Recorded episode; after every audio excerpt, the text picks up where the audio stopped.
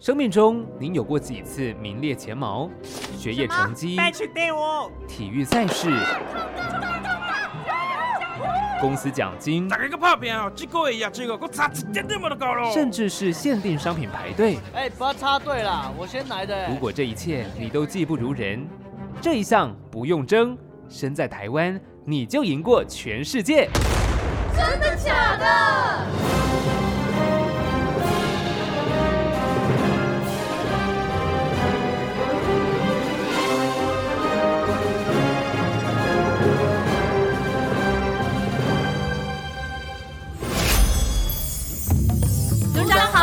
欢迎来到真的假的，我们是第一真相调查组，简称第一侦查组。我是组长视频，我旗下还有三位可爱的特派员。Hello，我是特派员 Lucy。嗨，我是 A 玛。Hello，我是特派员赖可。第一真相调查组主要的工作就是要为大家来调查台湾在世界上数一数二或是名列前茅的各项事物。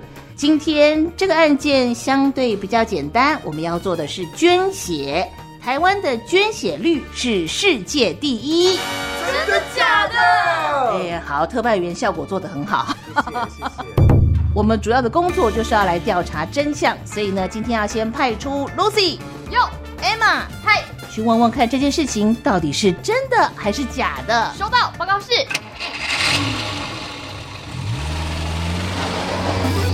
特派员已出发。特派员抵达目的地。嗨，大家好，我是 Lucy，我是 A 玛。我们今天到哪里呢？捐血室。南海捐血室，对的，我们现在访问到的是刘俊宏刘科长，科长好。哎，两位主持人，你们好。好，科长，请问台湾的捐血率世界第一，对吗？没有错，因为其实，在各个国家在认定所谓的捐血率这件事情，通常都是用所谓的捐血次数来换算啊。那在台湾这一块的表现，的确是比其他国家都来得更好。我们台湾是一百八十万吧？对，那其他国家的话，平均大概是一百零八万，如果没有记错这。个数字的话，那所以其实我们台湾人的一些爱心的一些表现，在捐血这件事情上的确是在世界排名里面是第一的。国人的年捐血量又是多少？其实以我们以一百零八年一百零八年的捐血量来看的话，我们全血的捐血量大概就有两百四十三万，那我们的用血量大概是两百三十八万。对，这大概就是有做到所谓的一个捐跟供的一个平衡的一个数字啊。那血液的保存期限大概是多久呢？血液的保存期限其实也是。在捐血这件事情要做到捐供平衡最困难的一点哦，因为通常是以血呃红血球类的一个血品来看的话，它的效期只有三十五天，真的好短哦。但是它很短，但是呃，那血浆类比较长一点，可能可以做到一年。但是其实还有更短，我们的血小板类的话只有五天哦。那这五天的效期其实听起来好像很紧张，但是因为血小板这件事情，它的一个保存的一个温度是在二十到二十四度，嗯。那二十到二十四度这个保存的温度很尴尬，为什么？因为细菌的滋生最好的温度也在这里，所以我们为了要确保这个每一代的血小板的一个呃血液并没有受到细菌的一个污染，所以我们每一代血都会去做一些细菌培养。那这一个培养呢，就要两天的时间哦，那结果才会出来。那就只有三天。哎，没错，答对了。五天，五天校期，乍看五天，实际上只有三天。所以这个确认完之后，它只有三天的校期。那所以在这些血品的一个所谓的捐入我们的一个墓，就是募血的一个情况，显得更为重要。如果说校期过了呢？效期过了哦，其实血品它就等同类似药品的概念。嗯，那其实跟我们食物食品也是一样嘛，效期过了就是报废。所以这也就是我们捐血中心的一个责任，以及我们的一个使命，如何让这些捐助来的这些民众的爱心都能够善加利用，而不要有任何报废的一个情况。所以这就是我们要做到的一件事情。所以血液是会在这里被百分之百利用的吗？目前来讲，都我们是朝向这一块一直在执行。目前以我们的资料来看，我们的一个血液的排名哦，大概用最多的一些科别啦，大概是血液肿瘤科，接下来才是所谓我们常知道的一些外科，就是急诊外科的部分。嗯嗯。那这中间过程里面，其实有一个地方大家可能比较容易忽略掉，就是消化。消化内科，一般来讲，我们的消化道如果有一些出血的话，这些病人其实不容易马上找到他的出血点。哦。所以他一般来讲就是一边一直在出血，但是一边的治疗方法就是一直输血给他，然后以以利医生赶快去找到那个出血点到底在哪里，然后再施以进一步的治疗。那这些捐血的行为啊，有没有大小月之分呐？不敢说有大小月啦，但是肯定是会跟着我们的一些所谓的节庆，每年的春节来看这件事哈。嗯，每年春节其实我们一个假期大概都五到七天不等。那在这个很长的过程里面，我以台北来讲，我们大台北地区来看这件事情，大台北地区的民众基本上都都出门去玩了，要不然就是返乡去了。是，大家会说是空城，空了我怎么找到这些人？就很难找。那至少七天，七天之后，好，大家返回岗位的同时。我的捐血活动并没有办法马上睡醒啊？为什么？嗯，因为大家这个时候会忙着开工。对，我已经休了七天，是我很多可能很多业务要赶快。这个他有太多代办事项，反而这一件事情可能又在延伸七天。是，所以将近有可能两周的时间，我们不容易募血。所以捐血中心在这一块上面，我们就去推行，就是在每年农历年前，我们套一句话讲，就是叫现在的叫做超前部署。嗯，我得要先在这个农历年前的一个月的时间，我们会花一个月时间。去把我的库存量先做高，哇！但又像您刚刚讲的，它有一定的保存期限，那真的很难拿捏耶。对，但是这一切为什么？因为病人的用血并不会因为要过年可以减缓停止。对对对，所以其实这些是我们要去执行的。那当然，另外一块就是春节还只是一年一次，是。可是实际上遇到了连续假期，以我们台北来讲，其实现在就很难。哦，现在可能是因为受到疫情，然后今年可能受到疫情影响，没办法出国。但是我们在回想疫情之前的我们，出国很毅力。两天三天我就可以出门了。台湾人可以慢慢的已经开始在重视所谓的生活品质，所以周休二日甚至连续三天四天的一个假期很难操作这件事情。哦，不容易。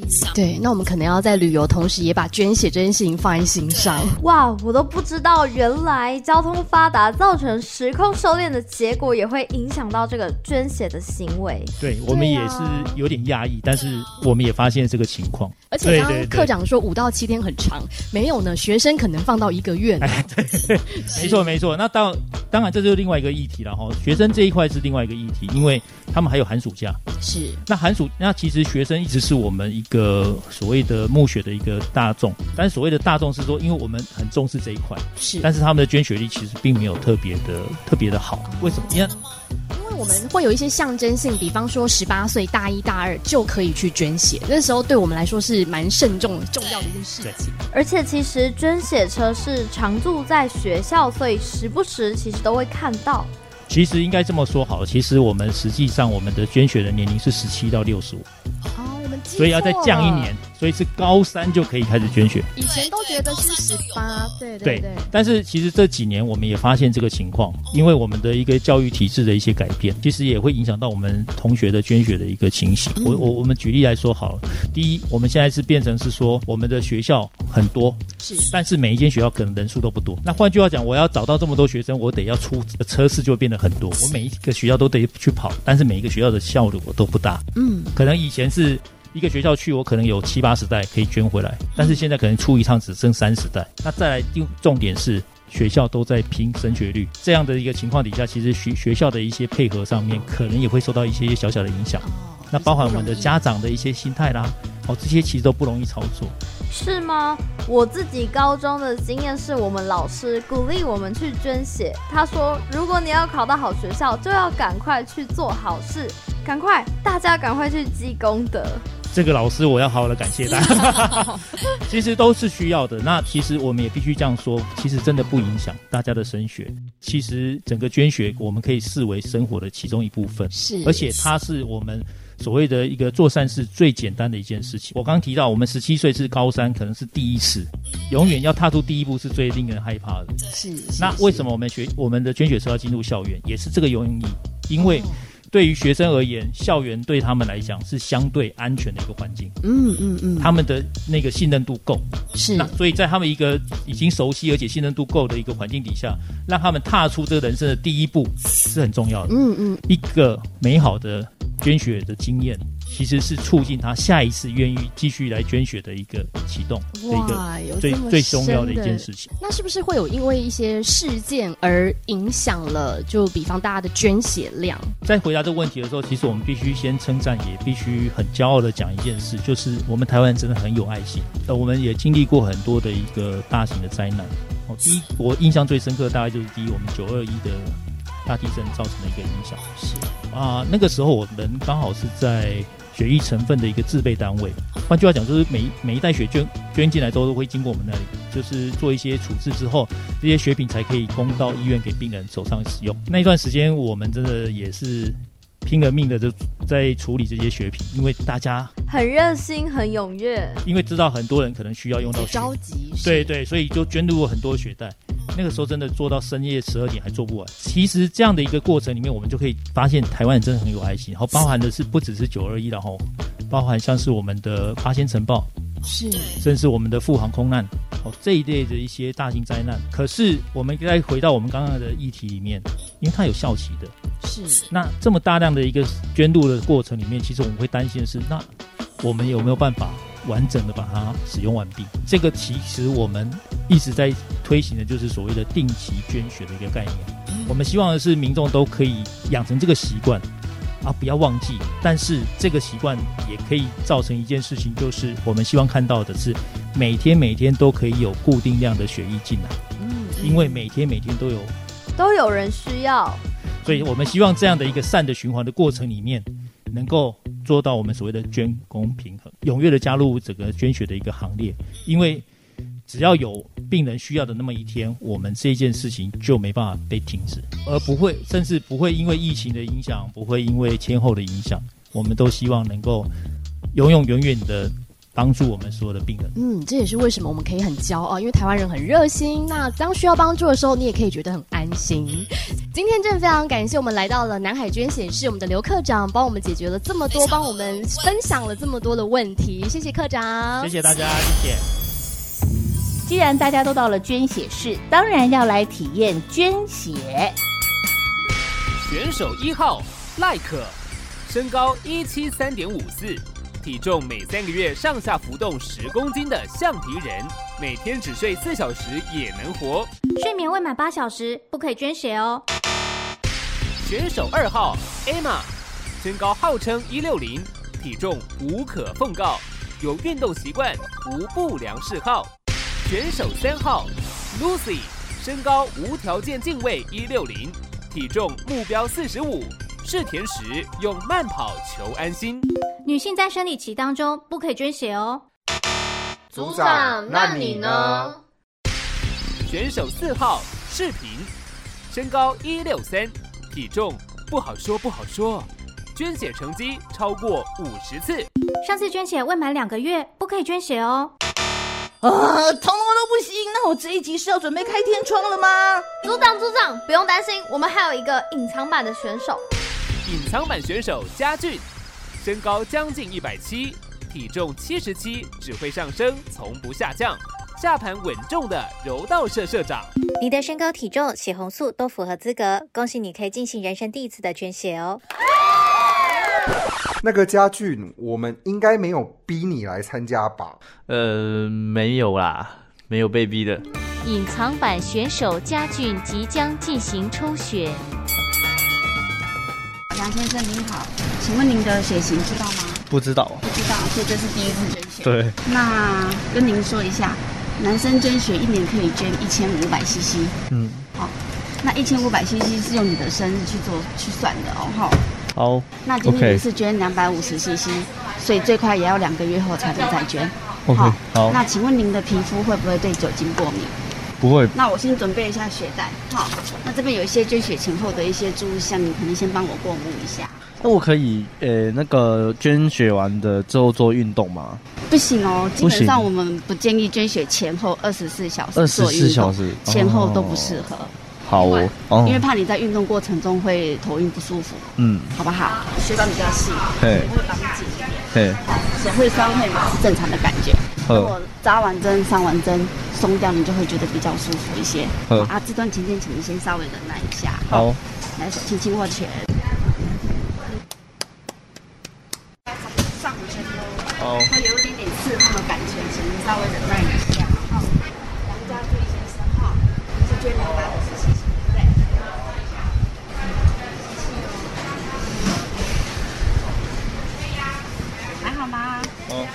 对对。先帮你们松一下。好。还好吗？嗯。可以哈，握握看会不会刺刺的？这样板会不会太紧？不会。然后这只手要麻烦你做握放的动作，握五秒，放五秒。握五秒。对，握五秒，放五秒。像胖子一样把血给打出来，这样我们就可以赶快完成这袋血。哦，我有感觉到它动了动了的感觉。那目前都还好吗？嗯，就。过程中如果有任何不舒服，要跟我说，我再做调整，好。阿娟的过程大概五到十分钟。哦，好。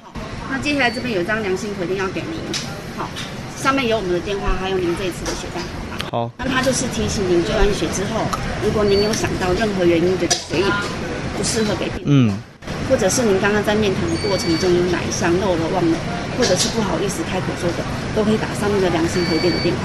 好。那我们就会拦截这条血单。好。那在您捐完血两个礼拜内，如果有生病、发烧、不舒服，也要请您电话通知我们。好，有可能这时候已经感染到疾病，只是症状没有出来，我们不知道，很重期。好，所以这两个礼拜再麻烦请你观察一下。好。那最后一点就是，为了避免利用捐血做艾滋病的检查，所以这项检疫报告结果我们都不会跟你们通知。嗯。好，原则上就是这样子。都还好吗？嗯。好，那大概五到十分钟左右可以结束。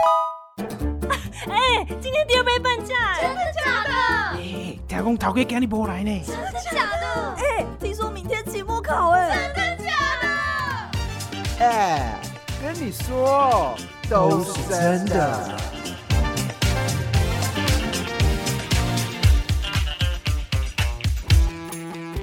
趁着家俊在捐血的时间，今天虽然是一般日，不是假日，但是整个捐血室大概坐满八成以上，充满热血的民众。派出 Emma 跟 Lucy 来问问捐血人的心得。好，请问您今天是第几次捐血了？呃，大概一百三四次啊，三十几说是一百四十次了。一百三十几次，一百四十几次，哇！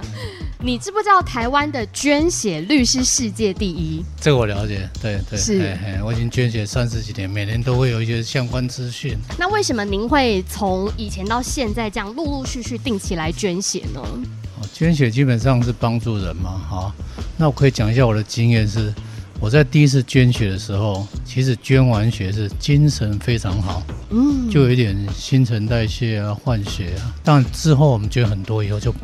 那个感觉比较没有了，嗯嗯，但是捐血其实是对身体也很有帮助的，但是捐血身体健康是重要的，平常有没有怎么样来保持自己身体健康？哦，他当然捐血有一些条件嘛，哈，很重要就是说你的那个血红素要到多少。其实你如果昨天晚上喝酒啊，是睡觉睡得不好的话，你第二天他要捐血一量，事实上就是有问题了，过不了了。但如果你为了捐血，你第一定要。哎，睡好啊，吃好啊，那这样对对你身体还是健康还是有帮助的嘛。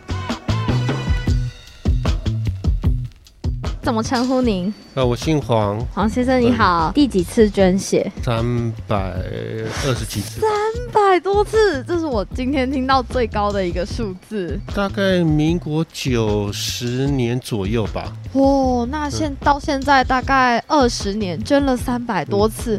哇，你怎么知道有这个血液分离？呃，是因为那那时候有认识一个朋友，嗯，呃，他有固定，他有固定在捐。那那次是他说他要捐，他要捐，哦，他叫我陪他，所以那时候是从那时候才知道，哦，原来还有分离术。捐一次大概要多久的时间？大概一个多小时吧。呃，主要就是做捐血小板。血小板，然后就每次就是他会把你的血抽出来，对，或者然后他有个机器会把血小板分离出来，对，再把剩下的血再还或再还给你。哦，那所以因为这样子，所以需要的时间会比较久。我是觉得，因为这样子有一个小时是时间可以去。呃，放空，说要看看平常比较没有没有机会看的节目，觉得这样还不错。捐血一次要隔三个月，可是捐这个血液分离术其实间隔的时间比较少，因为两个礼拜就可以捐一次了。好，谢谢。谢谢。嘉俊现在正在捐血，Emma 跟 Lucy 在帮我访问热血的捐血人。那请问赖可嘞？组长，他他他他睡着了，睡着了。你不是每天只要睡四个小时？现在是你补眠的时候吗？那个，啊，清醒一点。哎，组长，所以嘞，嗯，好，有一个任务交给你。听说吃素的人不适合捐血，还有听说啊，吃血真的可以补血，这真的还是假的？去帮我问清楚。好，好，好，那我那那我现在出发哦。清醒一点。好，好，是组长。欢迎营养师来破除捐血迷思。捐血这件事情，其实很多人都会有一些相关的营养迷思啊。我们今天邀请到的是张思兰营养师，营养师你好，各位听众朋友大家好。很多人看起来都很健康，但是为什么他们都会被评断为血红素不足，而且也不能捐血呢？哦，应该是说现在有很多年轻人，其实呃年轻不代表就一定不会贫血，因为来自于第一个就是呃大家可能不当的减重。饮食不均衡，所以会造成了呃身体的一些制造血红素的营养素是不足的。那第二个，有些像女生性别上面的差异，女性的话因为有经期的关系、生理期的关系，所以容易造成一个贫血的状况。那另外一个就是不明的出血，可能有一些消化道的出血啦，或者甚至比如说像有些人是痔疮出血，它也可能造成贫血。当然还有一种就是肾功能不好，民众也会造成贫血。所以其实呃会不会贫血？跟年龄没有关系。当我们在研究里面会发现，年纪大的人比较容易贫血。哦，对。那刚刚我们营养师有提到，血红素这件事情会不足。那如果我今天真的是一个觉得我想让我身体变好，或者是我想要补充我的血红素的话呢，我应该要怎么补充呢？嗯，首先我们可能要先看我们是什么原因造成我们贫血。第一个是缺铁性贫血，缺铁性贫血的民众可能就是铁质摄取不足，或者像我们女性的话，生理期的关系所造成的一个贫血，所以我们可能要多摄取含铁质的食物。那另外一个就是，呃，可能有一些营养素的不足，比如说吃全素的民众，他可能维生素 B 六、B 十二的不足，所以所造成他的贫血。那当然有一些是矿物质的不足，比如说像铜的不足。那如果铜离子，它也可以协助我们一个呃铁质的一个帮忙，然后我们血红素的生成。所以如果这些摄取不足的时候，都有可能会造成我们的一个贫血。那这样我想要请问营养师，我要怎么样知道我什么东西摄取不足呢？其实哈。这个第一个可能我们可以从抽血看得出来，我们可以看红血球的大小。如果比较大一点的话，可能就是在于那个缺铁性贫血。那如果说比较小颗的红血球的话，可能在一些维生素的不足。所以我们可能要看一下我们到底是哪一种样子的缺血性贫血。对，所以可能还是要到医院去检查才会知道。刚刚我们营养师有提到说，吃素全素的这件事情，哎，可能也会比较容易不足。对，所以其实网络上有一个迷思，说我今天吃素了，我就不能捐血。嗯，这是错的。其实我们应该第一个要看的是你到底有没有贫血。那如果你其实没有贫血，还有没有一些他们可能捐血中心一些条件你都符合的话，事实上是可以捐血的。嗯，那对于吃素的民众，其实你也不用担心。那我们可能会分成奶蛋素或全素。那如果是全素的民众，他有可能会比较容易缺乏是维生素 B 六、B 十二。那可能在于它的一些海带、海藻类的食物就可以多摄取，哦，或者是像红苋菜啊、红凤菜啊这个高铁的食物也可以多摄取。那它就比较不容易造成缺铁性贫血。那如果对一般民众的话，像我们是属于肉食者的话，那我们可能要注意到，我们可以多摄取一些含铁的食物，比如说像呃最直接就是猪血啊、鸭血啊、猪血糕啊。所以营养师吃血补血这个迷思反而是正确的。哎，是的，因为它里面。含铁量是其实是比较高的。那另外一块的话，我们建议民众，如果在吃这些高铁的食物的时候，记得可以多吃一些维他命 C 的食物，它是可以帮助我们铁质的吸收。谢谢张思兰营养师，谢谢。你现在收听的是真的假的？哎，不对不对，情绪应该要再更满一点，像这样，真的假的？来，三二一，真的假的？我们隐藏版选手嘉俊捐血已经完成喽。好，这个绷带，请您十二点十分以后才能拆掉，绑个半个小时。好，可以的话，您自己在家压个三到五分钟，这样止血效果会更好。好，啊，这个要放下来，不然这边有压力，这边止血就不好止血。OK，好，恭喜你完成第一次捐血。谢谢。好，谢谢。然后我们可以休息去做一下哈。谢谢。谢谢。不会。捐完血之后，我觉得跟我想象中的捐血不太一样，因为我想想象中的捐血是很痛，要痛个几分钟之类的啊，结果不会痛，对，就像打针一样，没有那么不舒服，比没有比想象中的那么不舒服，过程很，就很快很平缓，感觉对，才才几分钟而已。我觉得有机会的话会再捐血一次，因为它的过程并不痛苦，就很平缓，而且这算是一件蛮容易做的一件善事吧。报告组长，所以家俊捐血已经捐完了，我刚刚也已经让营养师破除迷思，而且呢，我们的刘科长已经解说了台湾协议的运用状况，我也访问了热血民众的心得。哎，那我们今天的任务算不算完成了？其实。台湾捐血率是世界第一，我们还请了一个非常重量级的来宾来挂保证哦。台湾推动呃无偿捐血运动已经有四十年的历史，那么国人一直以来也都非常热情的响应，每人平均捐血的次数是一点七六次，那么国民捐血率达到百分之七点四四，这个已经是全世界最高，也就是全世界的第一名。所以我要再一次的感谢大家的热心与奉献。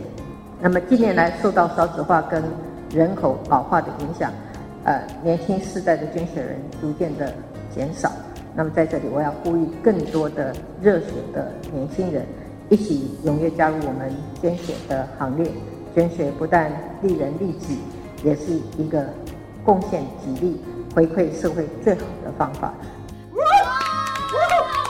总统说的啦，总统说的啦，听到了没？哎，是真的世界第一吼，跟你们说啦。好，今天的任务算是圆满达成，耶！真的假的？第一真相调查组，我是组长视频，我是特派员 Like，我是特派员 Lucy，我是特派员 Emma，不敬礼解散，散。